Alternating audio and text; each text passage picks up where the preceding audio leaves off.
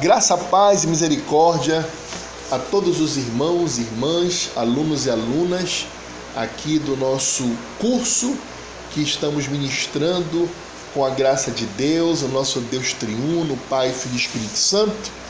Curso esse intitulado Estudos no Breve Catecismo de Westminster, o qual nós estamos fazendo com a graça de Deus, utilizando-nos do livro base, do livro texto base do nosso curso, o livro escrito pelo Leonard T. Van Horn, pelo Dr. Van Horn, chamado Estudos no Breve Catecismo de Westminster, publicado pela editora Os Puritanos.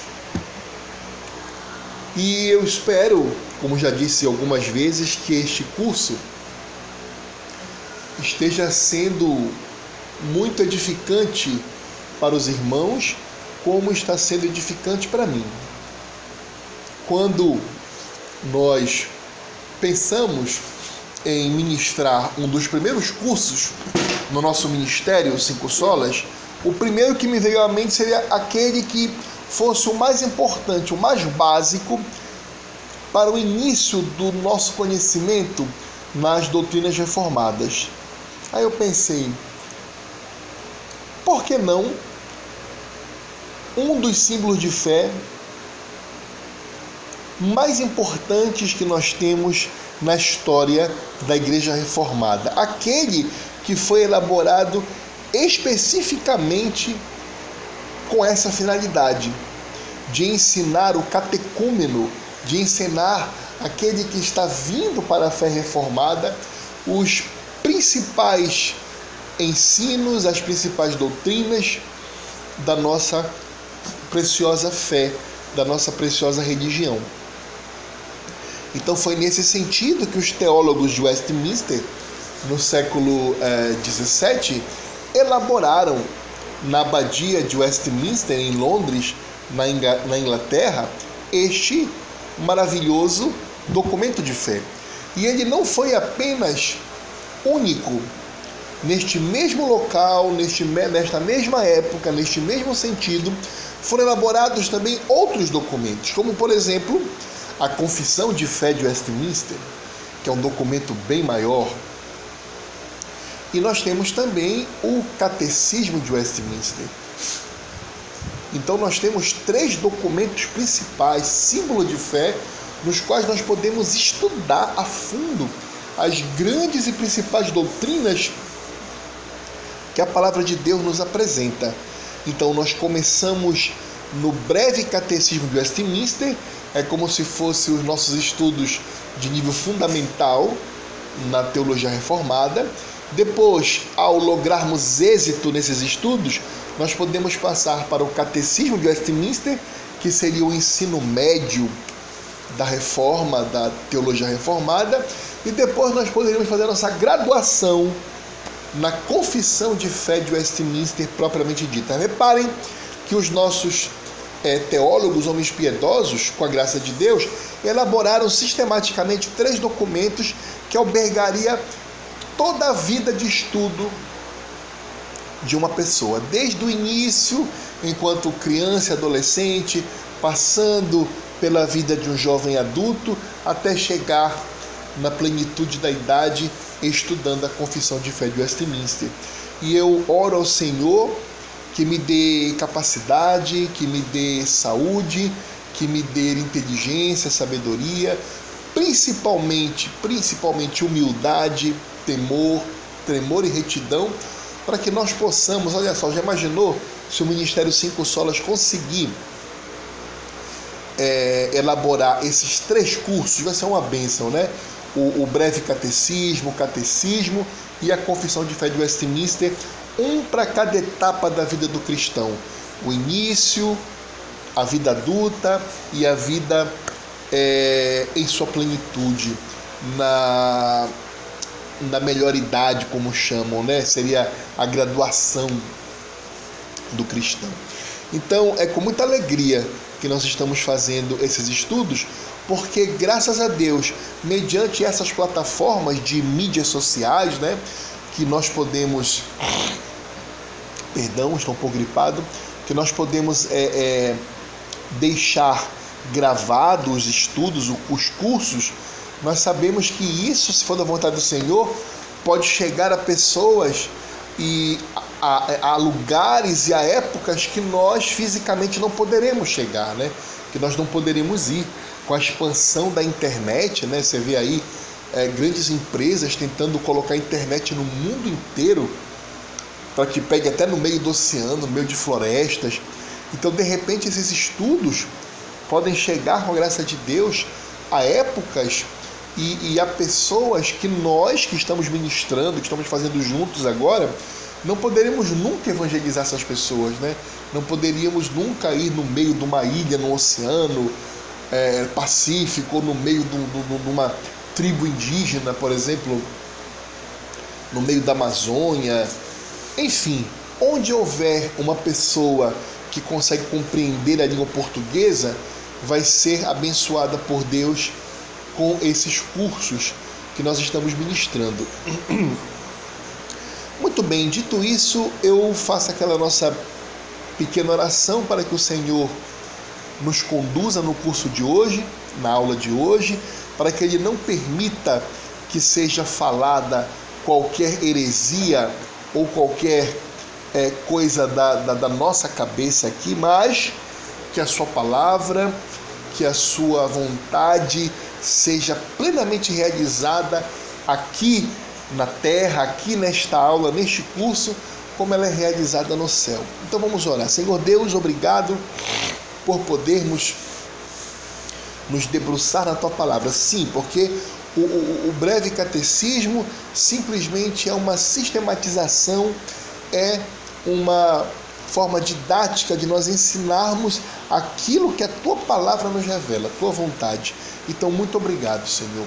Me dê as condições intelectuais, as condições físicas de poder apresentar com temor, com tremor, com autoridade a, a tua palavra, as tuas, as tuas doutrinas, os teus ensinos, e para também que o aluno, a aluna, o irmão, a irmã possam ouvi-las, aprendê-las e para o crente possa é, sempre gerar cada vez mais encorajamento, gerar cada vez mais crescimento na fé, gerar cada vez mais é, aprendizagem é, das tuas verdades, da tua graça, e para que aquele que ainda não te conhece, ainda não é um crente, que possa gerar arrependimento, confissão de pecados e confissão do Senhor Jesus como único e suficiente Salvador com a respectiva salvação.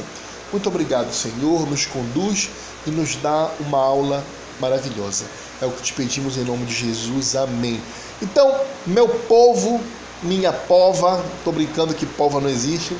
Meus irmãos, minhas irmãs, nós estamos aqui estudando a doutrina do pecado. Ah, o pecado. Já estamos alguns dias aqui aprendendo sobre o pecado. Nós hoje iremos estudar a pergunta de número 18, né?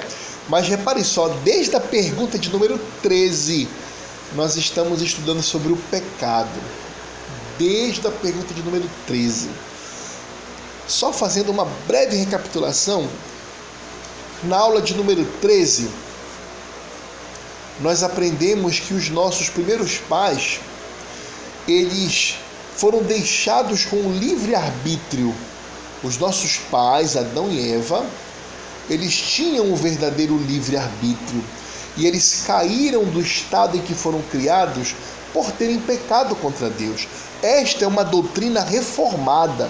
A pessoa que diz que Adão e Eva não possuíam o livre arbítrio está falando uma bobagem muito grande, porque a doutrina reformada ensina que os nossos primeiros pais, Adão e Eva, eles foram criados por Deus com o livre-arbítrio.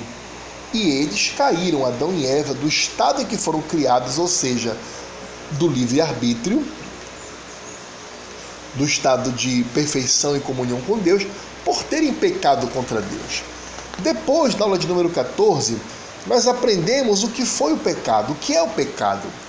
Ora, se Adão e Eva pelo seu livre-arbítrio, escolheram pecar e por isso eles decaíram do seu estado em que foram criados, obviamente o, o passo seguinte da nossa disciplina é aprender o que é o pecado.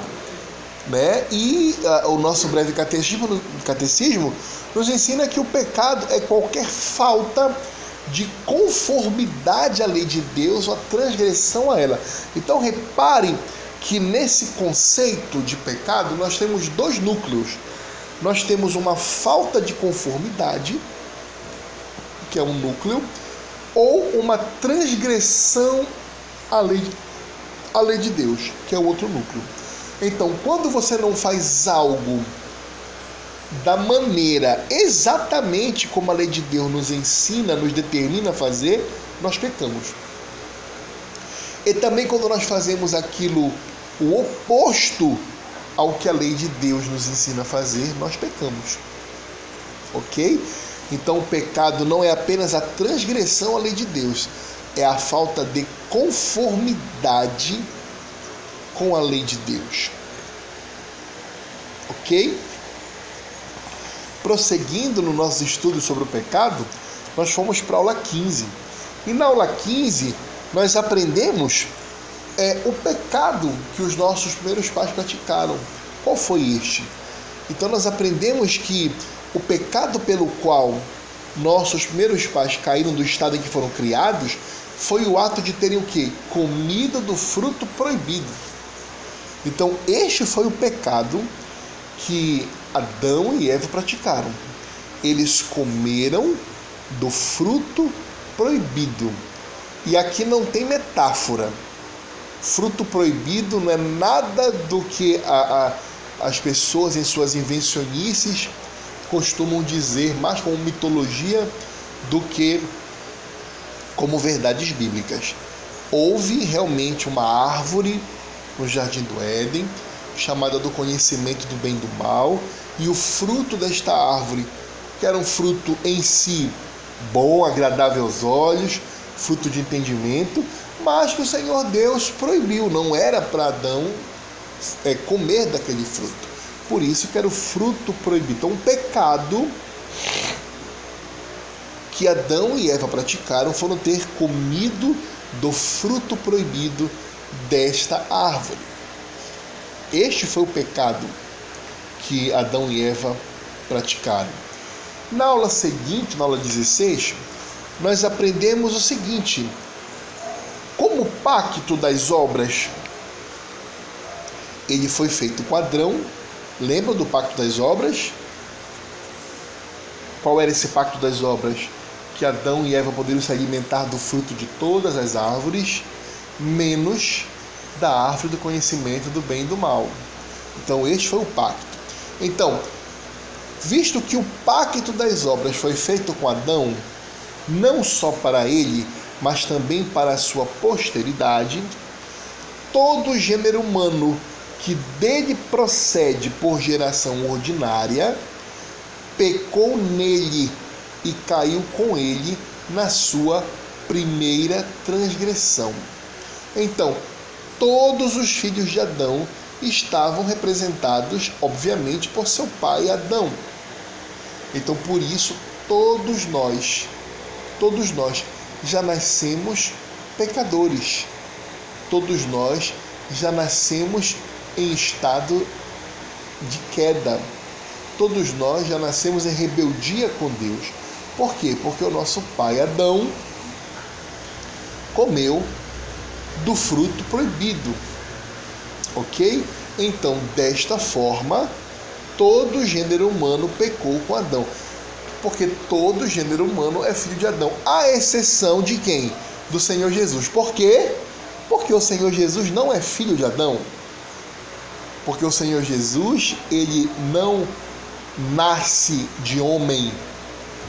Maria, sua mãe, não é, ela concebeu do Espírito Santo. Então, o pai de Jesus é o Espírito Santo, não é nenhum descendente de Adão. Então, nós homens não contaminamos o Senhor Jesus com esse chamado pecado original. Por quê? Porque Jesus geneticamente só tem os genes de quem? De, de, de, de, de Maria, a sua mãe, e de Deus, do Espírito Santo. Então, o único que não foi contaminado pelo pecado original foi Jesus, porque ele não é filho de Adão, ele é filho de Deus. Ok? Então, visto que esse pacto de obras foi feito com Adão, não só para ele, mas também para a sua posteridade, todo o gênero humano que dele procede por geração ordinária, por isso que Jesus está excluído, porque Jesus foi uma geração extraordinária, foi uma geração de Deus, pecou nele e caiu com ele na sua primeira transgressão. Por isso todos pecaram. Na aula passada, nós aprendemos que a queda, ou seja, que esse pecado, reduziu o ser humano a um estado de pecado e miséria. Então foi esse o resultado da queda, reduzir o ser humano a um estado de pecado e miséria. Reduziu por quê? Porque o estado em que o ser humano, Adão e Eva, foram feitos foi um estado de quê? De, de, de graça, de comunhão perfeita com Deus, de perfeição, de santidade absoluta e plena com o Senhor Deus. Então, quando o homem se rebela, quando o homem transgride a lei do Senhor, Adão e Eva, ele se reduz, o estado dele é reduzido. Ele passa para um estado de quê? de pecado e miséria nessa ordem, porque primeiro vem o pecado, depois vem a miséria. É o pecado que resulta a miséria. A miséria é resultado do pecado. Então, tudo que nós vemos no mundo hoje em dia, de doenças, de pobreza, de desgraça, de, de guerras, de, de falta de amor, de tudo que você possa imaginar de ruim é resultado de quê? Do pecado. São misérias que se resultam do pecado, dessa desobediência do ser humano. E finalmente nós chegamos na aula de hoje. Estamos na aula de número 18.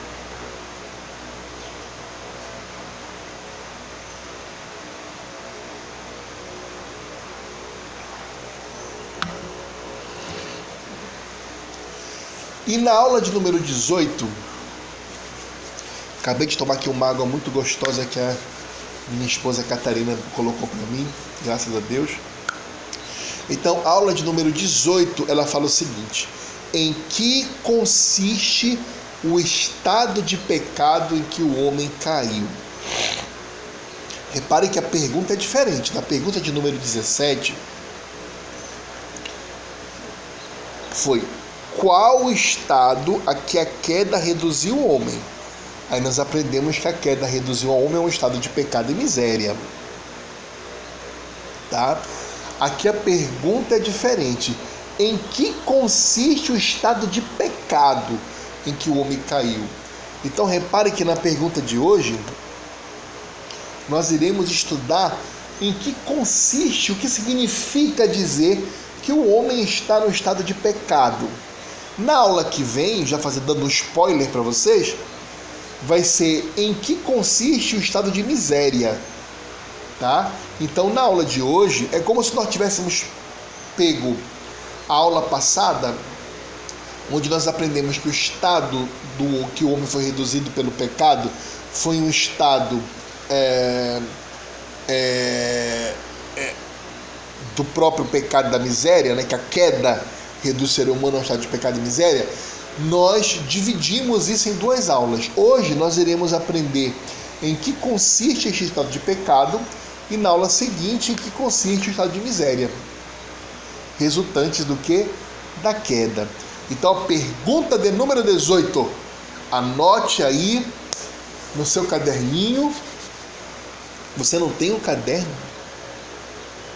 Eu não acredito que você tem caderno para tudo na sua vida, mas você não está notando essas aulas preciosas que nós estamos estudando da palavra de Deus. Olha quantas coisas você perdeu. Mas graças a Deus que Deus é bondoso, é só você voltar, escutar de novo as aulas, que estão todas gravadas. Você tem que ter sua Bíbliazinha, você tem que ter seu caderninho, você tem que ter também é, a sua caneta, para você anotar tudo direitinho. Tá bom? Então, em que consiste, meus amados, minhas amadas, esse estado de pecado? Em que consiste? Como sempre nós fazemos, nós temos que ir para o quê? Para a Bíblia.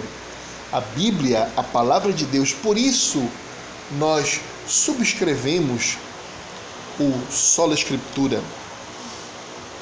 Porque é somente a Escritura que é a nossa única fonte de fé e prática. Essa é uma das principais diferenças da religião protestante reformada para diversas outras denominações do cristianismo. Nós, protestantes reformados, nós entendemos que somente a Bíblia pode curvar a nossa mente, a nossa cervical, no sentido de nós deixarmos de lado as nossas opiniões, os nossos raciocínios e nós nos submetermos à palavra de Deus. Ok? Então, em que consiste o estado de pecado em que o homem caiu? Vamos abrir as nossas Bíblias no livro de Paulo aos Romanos, no capítulo 5. Vamos, vamos abrir Romanos, capítulo 5.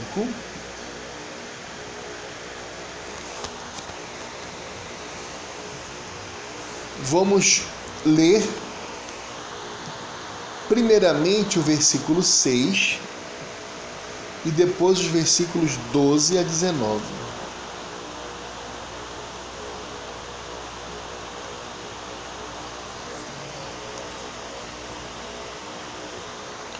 Vamos ler primeiro o versículo 12 a 19. Romanos capítulo 5, versículos 12 a 19. Romanos 5, 12 e 19. Tenha em mente a pergunta: em que consiste o estado de pecado em que o homem caiu? Resposta: Bíblia.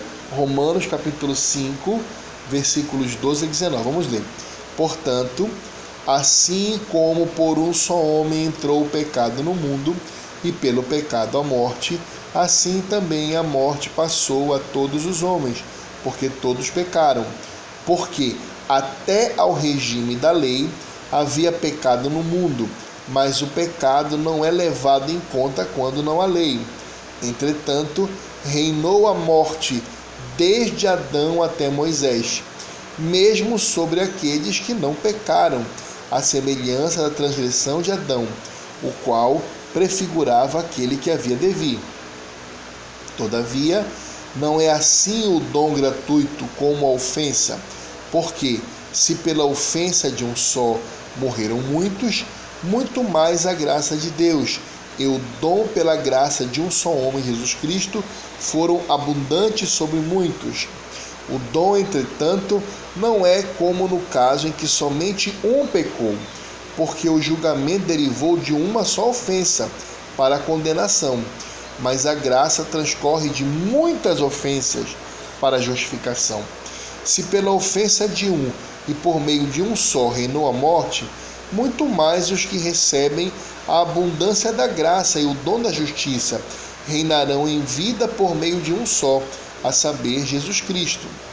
Pois assim como por uma só ofensa veio o juízo sobre todos os homens para condenação, assim também por um só ato de justiça veio a graça sobre todos os homens para a justificação que dá vida. Porque, como pela desobediência de um só homem muitos se tornaram pecadores, assim também por meio da obediência de um só muitos se tornarão justos. Meus irmãos, aqui nós temos verdades preciosas. Eu queria destacar aqui alguma delas. A primeira, a primeira, nós já conseguimos compreender desde a aula passada o princípio do federalismo teológico. O que é o federalismo? É quando alguém te representa. Quando você vota aqui no nosso país, no Brasil, nós temos o princípio federalista. Por quê? Porque nós não exercemos os nossos direitos de cidadãos na formulação de leis no governo pessoalmente. Nós elegemos pessoas que irão nos representar, que irão falar por nós no Congresso Nacional e nos governar também quando elegemos os cargos executivos. Isso é uma espécie de federalismo. O Senhor Deus é, entendeu por bem tratar a raça humana, principalmente no que concerne a redenção, pelo princípio do federalismo. Então, o que Paulo está nos ensinando é que o Senhor Deus escolheu primeiro Adão para ser o nosso representante de toda a raça humana. Então, primeiro Adão. Então, como Adão pecou, toda a raça humana que decorre de Adão se torna automaticamente pecadora. A isso nós chamamos de quê? Pecado original. E alguém poderia se levantar nesse momento e dizer assim: Poxa, que Deus nos perdoe isso, mas apenas a título de, de aula, de didática. Alguém poderia falar assim: Poxa, mas não seria Deus injusto? Pelo pecado de um homem, todos os bilhões de seres humanos se tornaram pecaminosos, decaídos, desde bebê pelo pecado original? Nós podemos responder como Paulo em Romanos 9. Como queres tu, vaso, reclamar com teu oleiro? Mas nada obstante a isso, pelo nosso Deus ser um Deus bondoso, de amor e gracioso, ele fez a mesma coisa para a salvação. Da mesma forma como ele escolheu Adão para ser nosso representante, e Adão pecou e por isso todos somos pecadores, da mesma forma, ele enviou seu filho amado Jesus, como segundo Adão, para também federativamente representar todos os eleitos. Porque nas obras de Cristo, todos nós somos considerados justos. Tanto na obra da perfeita obediência de Cristo a toda a lei e os profetas, como no seu sangue derramado no Calvário, por ser o Cordeiro de Deus que tira o pecado do mundo. Então reparem que não há contradição aqui no sistema racional de redenção do Senhor. O pecado entra por um homem e a salvação entra por um homem também. Não precisa, reparem só, se Bastou Adão pecar para todos serem condenados a, a, a, ao inferno, porque todos pecaram? Não é necessário que cada um de nós fôssemos perfeitos em tudo e pagássemos com a nossa própria vida para a nossa salvação. Não precisa que bilhões de pessoas sejam Jesus Cristo. Bastou um, Jesus Cristo, só Ele. E só Ele, repare só, ele até mais, só o sangue do homem-deus poderia aplacar a justa ira contra um pecado que foi cometido contra um Deus eterno. Então, o homem descendente de Adão, nascido já em pecado, não poderia cumprir perfeitamente a obra salvífica, porque esse homem não é eterno. Somente alguém que é homem-deus, Deus-homem, poderia, porque nasceu sem pecado, porque nasceu sem a mácula do pecado original e porque foi perfeito em tudo, e ele sendo eterno também. Percebem? Então essa é a primeira verdade. É o que Paulo está construindo aqui seu raciocínio, dizendo que, olha, assim como o pecado entrou no mundo por um só homem, por um só homem é, houve a salvação para os eleitos em Cristo Jesus. E ele fala mais, ele fala aqui, olha, reparem como a graça é muito maior. Olha como nosso Deus é, é, é muito bondoso. Reparem, tá, Paulo está dizendo aqui que a graça é muito mais abundante do que a ira e a justiça de Deus. Porque reparem só, bastou um pecado de Adão para que todos os seus descendentes fossem considerados e são pecadores pelo pecado original. Correto? Então reparem, a graça ela não perdoa apenas o sacrifício de Cristo, ela superabunda porque ela não só perdoa este pecado original, que é um só, mas também nós pecamos todos os dias. Então repare como a graça é muito mais, muito mais abrangente do que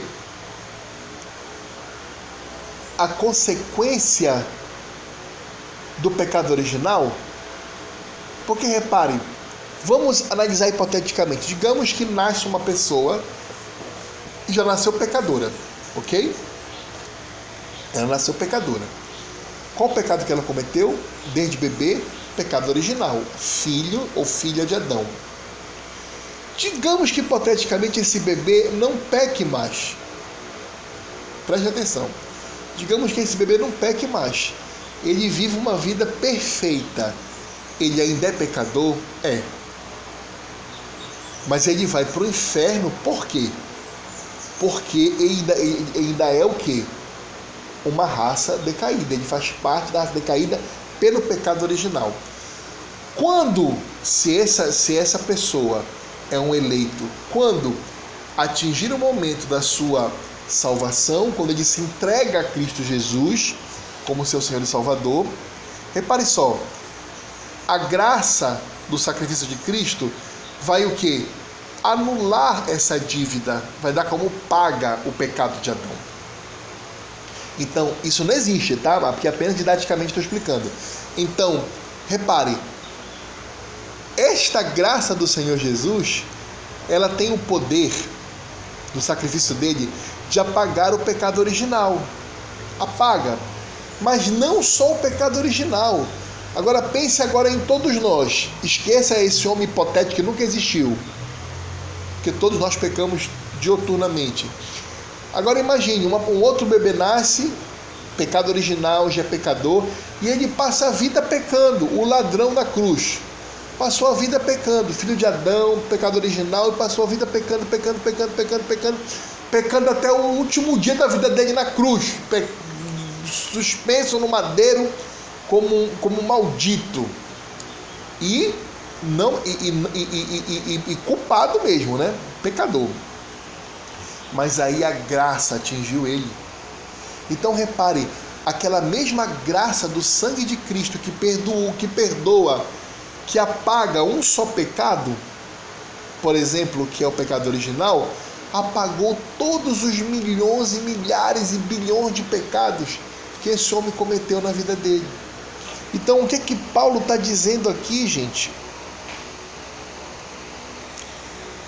aqui no versículo 16, ele está falando que os méritos de Cristo perdoam uma infinidade de pecados, não só o pecado de Adão original. Olha o que ele fala.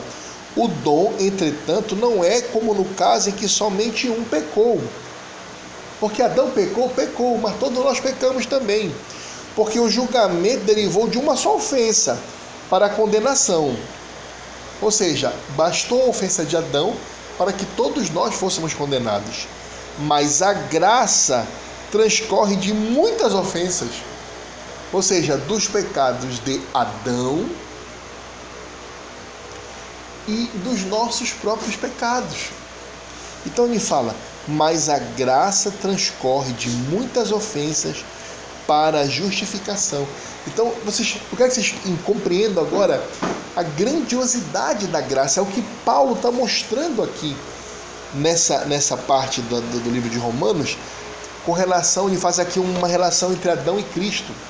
Ele diz: ora, Adão cometeu um pecado que maculou toda a humanidade. Por esse pecado entrou a morte a toda a humanidade. Por esse pecado entrou a miséria a toda a humanidade. Pecado só. Mas Cristo, pelo sacrifício dele, não só apaga este pecado original, que não fomos nós que pecamos, mas Adão, mas apaga a infinitude de pecados que nós mesmos praticamos. Vocês conseguem observar o tamanho da graça do Senhor Jesus? Ele apaga todas as nossas dívidas. Isso é maravilhoso. Aqui em Romanos, no mesmo capítulo 5, no versículo 6, diz assim: Porque Cristo, quando nós ainda éramos fracos, morreu a seu tempo pelos ímpios. Sim, um eleito, até a sua regeneração, ele é um ímpio. Então eu, você que somos crentes hoje, nós, desde os tempos eternos somos eleitos. Mas enquanto não chega o tempo da nossa regeneração, nós somos ímpios. Então, a graça do Senhor chegou para nós enquanto nós éramos ainda ímpios. Nós não tínhamos nada para apresentar a Deus. Nós éramos ímpios. E por que o ímpio não tem nada para apresentar a Deus? É simples, porque ele está maculado sendo filho de Adão, ele está no estado de rebeldia, pelo, tanto pelo pecado original, quanto pelos seus próprios atos de pecado, rebeldia, desobediência a Deus. Por isso que o que esse ímpio faz é um trapo de imundície. Porque não pode brotar boas obras de um coração não regenerado. Compreendem? Lembram que Jesus ensinou que um fruto bom vem de uma árvore boa e um fruto ruim vem de uma árvore ruim. Então, o ímpio é uma árvore ruim. Nós éramos uma árvore ruim. Então, todos os frutos que nós apresentávamos eram frutos o quê? Ruins, podres, desgraçados. No que concerne a graça, especial. Quando nós fomos regenerados, nós nos tornamos o quê? Pela ação única e exclusiva de Deus, do Espírito Santo de Jesus, é como se nós nos tornássemos árvores boas. Aí sim, nós como crentes podemos apresentar a Deus o que? Frutos bons. Quando você está orando, quando você está lendo a Bíblia, estudando teologia, fazendo a vontade de Deus, você está sim, meu irmão, minha irmã, apresentando frutos bons a Deus, mas não pelos seus próprios méritos, é pela ação da santificação do Espírito Santo na sua vida. Compreende? Vamos continuar. Em que consiste o estado de pecado em que o homem caiu? Vamos ler 1 Coríntios 15, 22. Epístola de Paulo a Coríntios, a primeira, capítulo 15, versículo 22.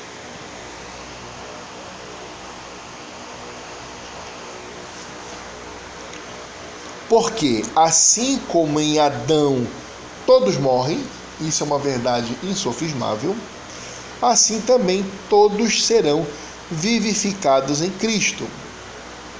Percebam?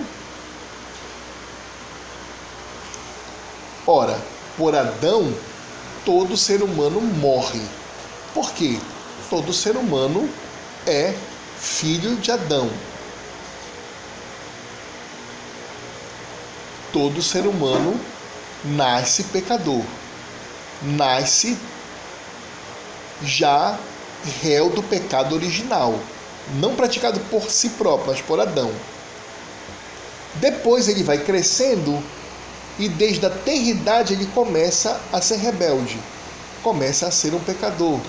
Então ele não é apenas só um filho de Adão, nascido em pecado pelo pecado original praticado por Adão, mas ele também passa a ser réu, digno do inferno pelos pecados que ele pratica no decorrer da vida dele. mas ele começou a ser réu do inferno desde quando ele nasceu, porque ele já nasceu em pecado. E o Senhor Deus não tolera pecado.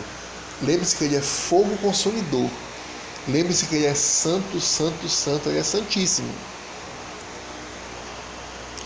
Mas, na segunda parte do versículo 22 de 1 Coríntios 15, Paulo também nos diz que assim também todos serão vivificados em Cristo. Significa que todos os eleitos, todos os eleitos, todos os crentes genuínos serão vivificados em Cristo. Ora, nós, nós não, não éramos ímpios antes de Cristo? Tanto pelos pecados de Adão quanto pelos nossos? Em Cristo agora nós seremos o que? Vivificados. Nós já fomos regenerados. Nós estávamos mortos. Regeneração é isso, é ressurreição espiritual. É, você deixa de estar morto espiritualmente e passa a ser o que? Vivo espiritualmente. Então, em Cristo, todos os eleitos, todos os crentes serão vivificados. Vamos agora para Efésios capítulo 2.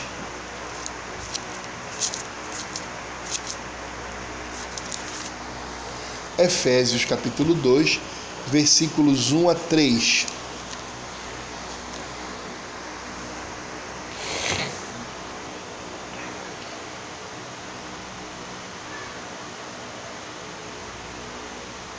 Efésios capítulo 2, versículos 1 a 3.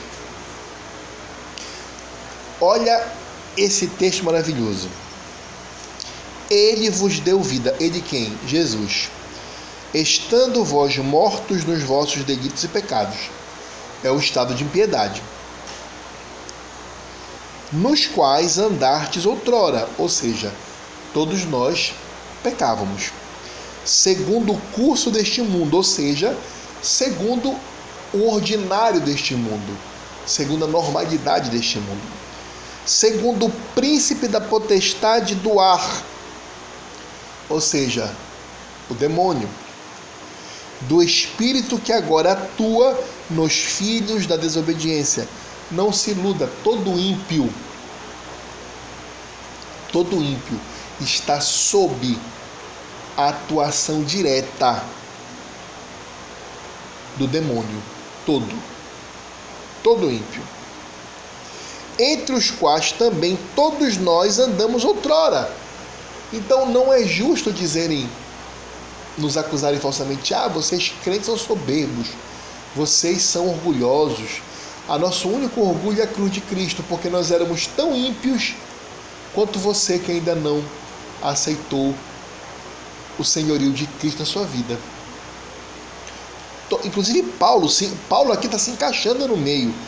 Paulo, São Paulo, que teve revelações que ao homem não é nem permitido pronunciar pelo próprio Deus. Ele fala assim: entre os quais também todos nós andamos outrora. Então até Paulo andava sob o domínio desse demônio, desse príncipe da potestade do ar. Segundo o que? As inclinações da nossa carne. Por quê? Porque todos somos filhos de Adão. Nós já nascemos em pecado. A inclinação da nossa carne já é o pecado. Por isso que a teologia fundada numa base de que o homem já na, o homem nasce bondoso, que o bebezinho já nasce bondoso, que o bebezinho é inocente, é completamente antibíblica. Porque a inclinação do homem desde o nascimento já é para o pecado, já é para desobedecer o papai e a mamãe, já é para bater na cara da mamãe, já é para fazer birra, já é para fazer tolice, desde pequenininho. Por quê? Segundo as inclinações da nossa carne, fazendo a vontade da carne e dos pensamentos. Todos nós, antes da regeneração, nós éramos obrigados, nós só sabíamos fazer isso ceder ao pensamento e à carne. E éramos por natureza o que? Filhos da ira. Então, eu falo com você ainda que está na 18ª aula deste curso. Se você ainda não se rendeu aos pés de Cristo, ainda não admitiu que é um pecador miserável, ainda não confessou seus pecados, ainda não se arrependeu, ainda não procurou uma igreja séria para congregar, ainda não aceitou a Cristo como seu único pessoal e exclusivo Salvador, un... o único relacionamento que você tem com Deus, sabe qual é? Ira. Deus, quando olha para você, ele tem ira. Sabe quando você faz aquela coisa que você acha que é a mais boazinha do mundo? Ai, eu respeito meu pai e minha mãe. Sabe que Deus olha para você? Ira. Sabe quando você se doa pelo seu filho, pela sua filha? Quando você faz tudo, você é mulher para o seu marido, você é homem, enche a sua casa, a sua mulher de, de bens materiais e de carinho e de amor, e você acha que isso é maravilhoso, sabe que relacionamento você tem com Deus sem Cristo? Ele olha para ti e tudo que você tem, ira. É isso, ira. É o único sentimento que você consegue ter diretamente é ira.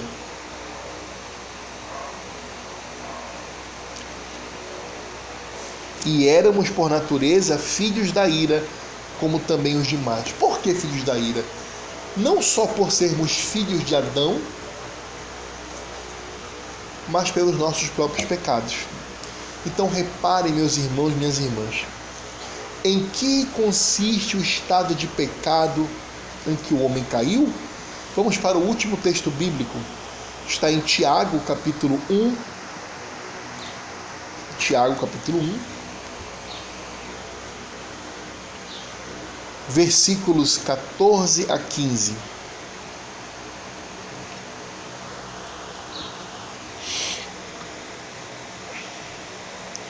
Esse é um texto fantástico, porque desde o jardim do Éden, nós sempre acusamos o nosso próximo ser o responsável pelos nossos próprios pecados. Quando Deus confronta Adão pelo seu pecado de ter comido do fruto proibido que Adão faz, foi a mulher que me deste. Aí quando Deus confronta a mulher, o que, ela diz? Foi a cobra que me enganou. Então o homem e a mulher apontam sempre no próximo os seus pecados. Apontam para o próximo os seus pecados. É por isso que nos aconselhamentos de casal acontece muito isso. O pastor pede para o homem falar e o homem fala, fala, fala mal da mulher, fala, fala, fala, fala, fala, fala, fala mal dela. Aí o pastor vira para a esposa e fala que ela tem a dizer. Aí ela vem e fala, fala, fala mal do homem, fala mal do homem, fala mal do homem. Aí o pastor começa a confrontar os pecados. Mas vem cá, você está fazendo isso aqui? Ah, eu não faço porque ele tal não faz tal coisa. Ah, porque ele me deixa assim. Aí o homem fala assim, pastor, não dá para ser, não dá para amar essa mulher, porque essa mulher, ela me irrita. É ela que é a causa da minha raiva, da minha ira, ela me irrita em tudo. Então, ele ele tá fazendo o quê? Aquilo que Adão fez. Ele está colocando os pecados dele no, na culpa da pobrezinha. E ela coloca os pecados dela na culpa do, do, do, do pobre coitado. Não, eu faço isso porque ele não faz aquilo. Eu faço isso. Olha o homem que ele me deu, que o Senhor me deu. Homem parece um brutamonte. Como é que eu vou, como é que eu vou, como é que eu vou ser submissa a um, a um macaco troglodita desse? Não dá. Então, você repara que esse texto de Tiago mostra da onde vêm os nossos pecados. E caia para trás da cadeira. Você é pecador, marido, não é por causa da sua mulher, não. Você é pecador por causa de você mesmo. Porque ainda que você fosse casada com uma mulher horrível, horrível no sentido de mulher, não, não de beleza, mas de, de, de caráter, se você fosse uma pessoa santa de verdade, você seria ainda assim um bom marido. Porque olha o que diz aqui, Tiago, capítulo 1, versículos 13 e 14 e 15. Ninguém ao ser tentado diga sou tentado por Deus, porque Deus não pode ser tentado pelo mal e ele mesmo a ninguém tenta. Ao contrário, cada um é tentado pela sua própria cobiça, quando esta o atrai e seduz. Então a cobiça, depois de haver concebido, dá luz o pecado, e o pecado, uma vez consumado, gera morte. Então, meu irmão, minha irmã, aluno e aluna, todo pecado que você já cometeu, que você comete, vai cometer, nasceu no seu coração. Não tem nada a ver com qualquer pessoa à sua volta. Nada, nada. Nasce no seu coração. Pela cobiça do seu coração. É você não é porque você foi maltratado ou maltratada, não é porque você está sozinho ou sozinha, não é porque você se sente desprezado ou desprezada, não é porque você se sente não respeitado ou desrespeitada, não é porque você não tem as bênçãos materiais ou tem, só tem bênção material. Não, você peca porque o seu coração cobiçou aquele pecado. Aquele pecado te deu prazer Compreende? Ainda que esse prazer seja uma vingança. Você às vezes peca porque você acha que está se vingando. O que, que você está fazendo? Você está se vingando, você está tendo prazer naquela vingança. Ah, agora eu estou vingado. Ah, eu estou vingada agora.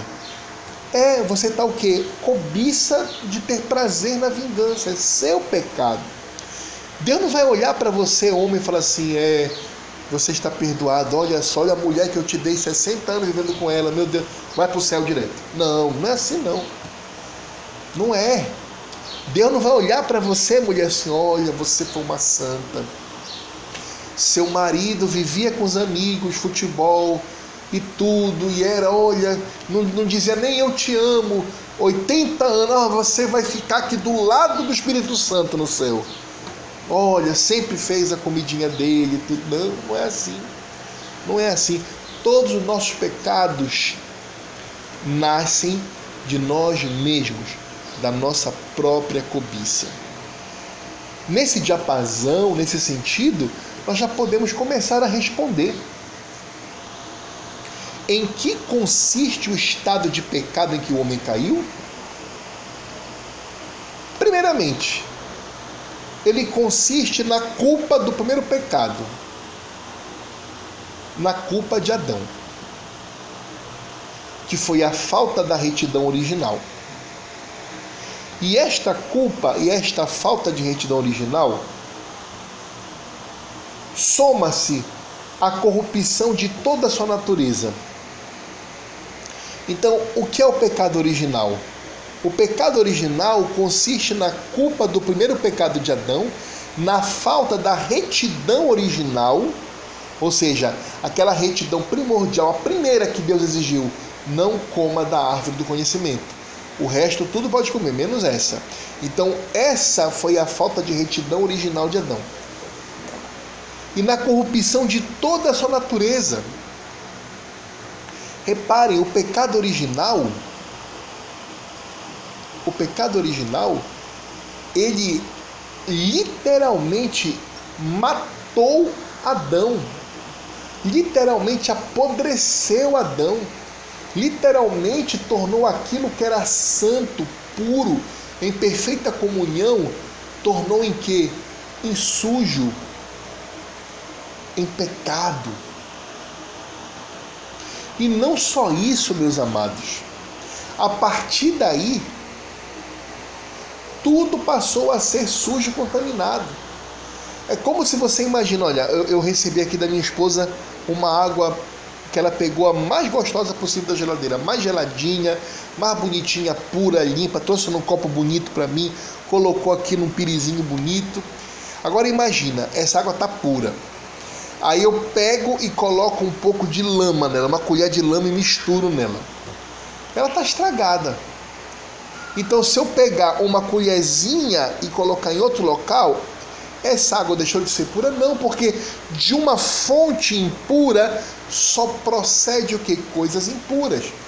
Então, o pecado original, ele não só, não só foi o pecado de Adão de comer do fruto proibido, como ele também faz com que todos os atos de Adão daqui para frente necessariamente sejam pecaminosos, porque a fonte vem de um homem pecaminoso.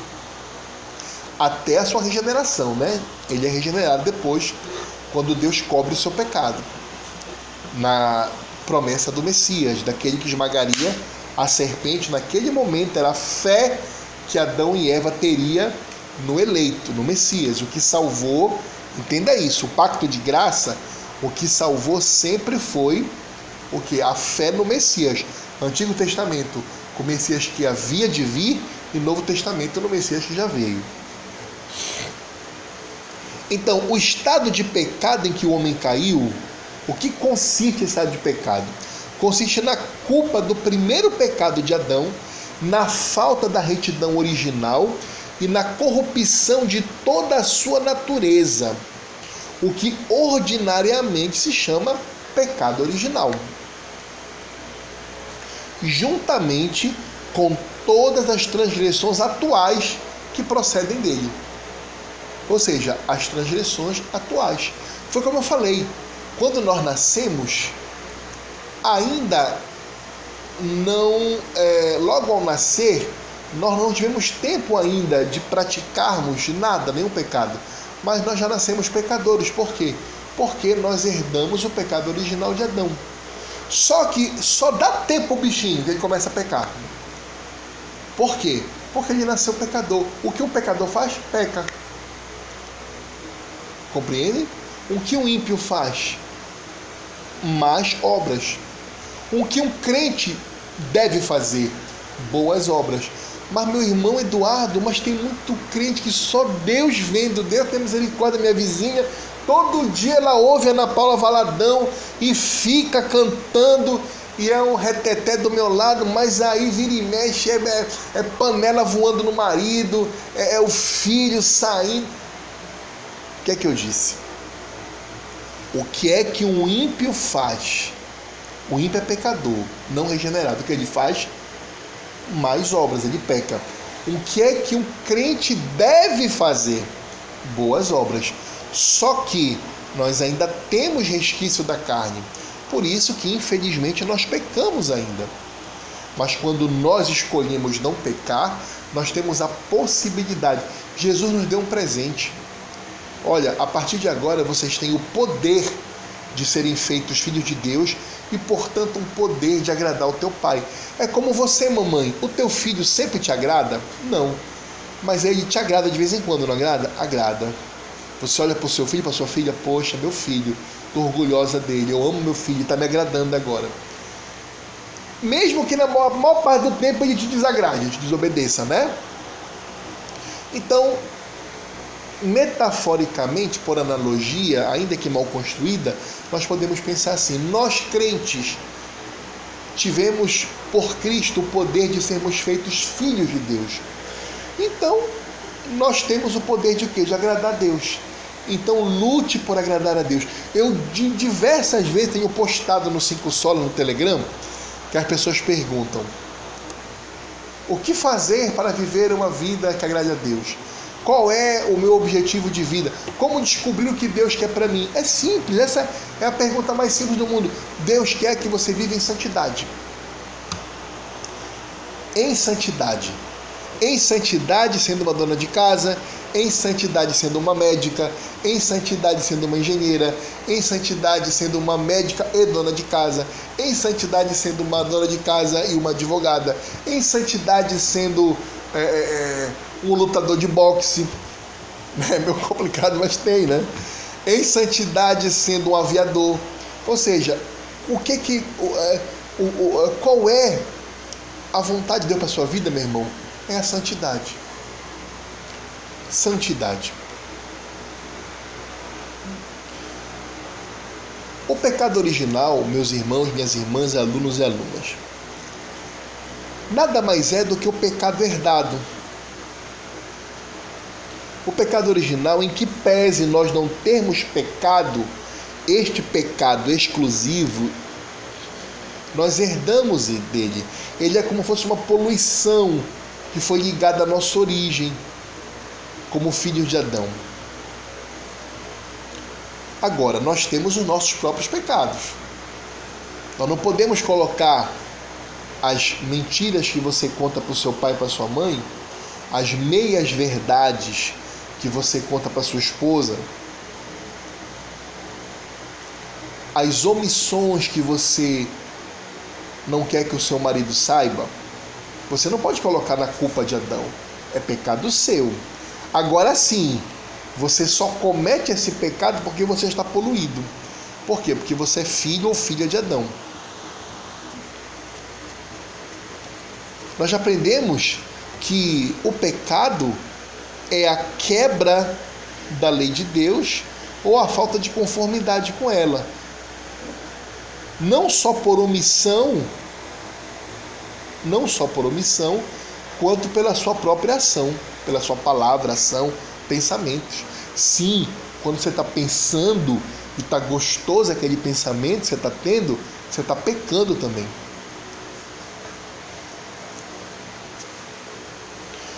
Perceba uma coisa: todos nós somos culpados do primeiro pecado de Adão por imputação.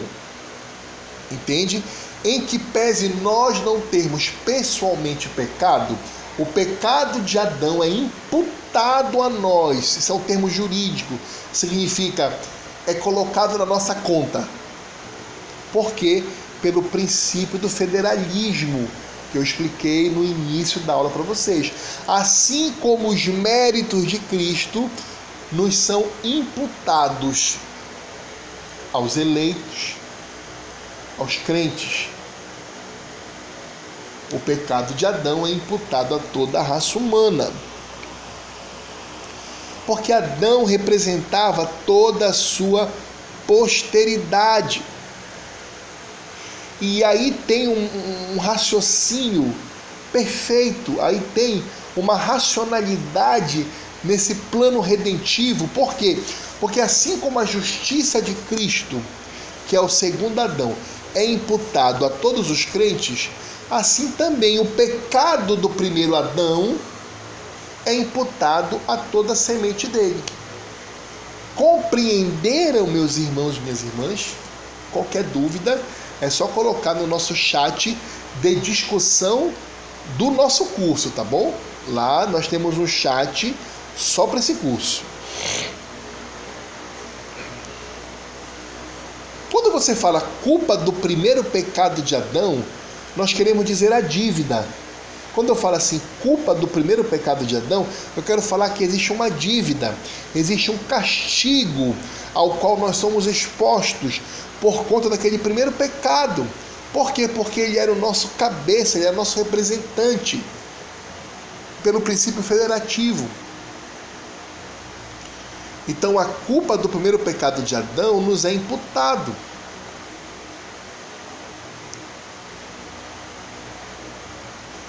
A falta de justiça original, tá? ou seja, a falta de retidão original, neste, neste, nesta, nesta expressão, falta de é, é, é, é, retidão original, nós temos aqui dois núcleos. Nós temos aqui a falta de um verdadeiro entendimento espiritual na mente e a falta do poder e inclinação para o bem. Significa dizer que com o pecado original, nós perdemos o entendimento espiritual da nossa mente, principalmente o entendimento salvífico. Por isso que sem regeneração, meus amados, minhas amadas, é impossível o ser humano ter o entendimento espiritual na sua mente. É aquilo que Jesus falava dos fariseus que eles tinham olhos para ver, tinham ouvidos para ouvir, mas não enxergavam nada, nem ouviam nada, não entendiam nada. Por quê? Falta de entendimento espiritual na mente. Por quê? Porque eles, eles possuíam falta de quê? De retidão original. Por quê? Porque eles eram filhos de Adão, ainda não regenerados.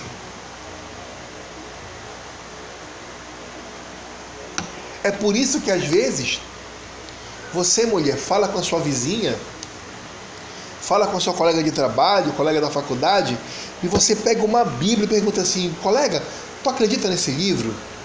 Aí já ah, acredito. Aí tu abres, aí tu lê um versículo e tu diz para ler agora. Ah, mas isso aí eu não acredito, isso aí foi feito por homens. Tem erros aí. Compreende? Por quê? Porque a pessoa mesmo ouvindo, lendo, vendo, ela não possui o quê? Entendimento espiritual na mente. Ela tem ouvidos, mas não ouve, tem olhos, mas não vê, porque não é uma pessoa regenerada. Portanto, o pecado original de Adão, que ainda não foi regenerado por ação monergística, ou seja, exclusiva do Espírito Santo, ainda reside no ser ontológico dela, no seu físico, no seu espiritual, na sua mente. O outro núcleo também é a falta de poder e inclinação para o bem. É por isso que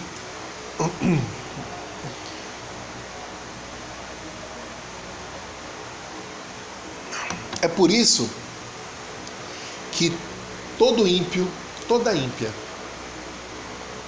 por mais que se esforce, por mais que dê todos os seus bens ao pobre, como diz Paulo, por mais que dê o seu corpo para ser queimado, por mais que fale todas as línguas dos homens e dos anjos, ele não pode praticar o bem, aquele bem bíblico, aquele bem que agrade a Deus. Por quê? Porque nessa falta de justiça original, nessa falta de retidão original, que decorre do pecado original de Adão, que é imputado a todo ser humano não regenerado,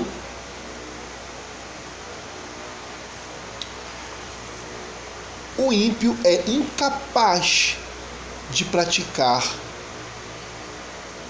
qualquer coisa de boas obras, porque ele não tem o poder e a inclinação para praticar essas boas obras, porque ele é uma árvore má vai produzir frutos maus. E repito, todos nós, antes de sermos regenerados pela graça do Espírito Santo, pela graça do Espírito Santo, todos nós éramos árvores mais. Eu, você, todos nós. Até Paulo também.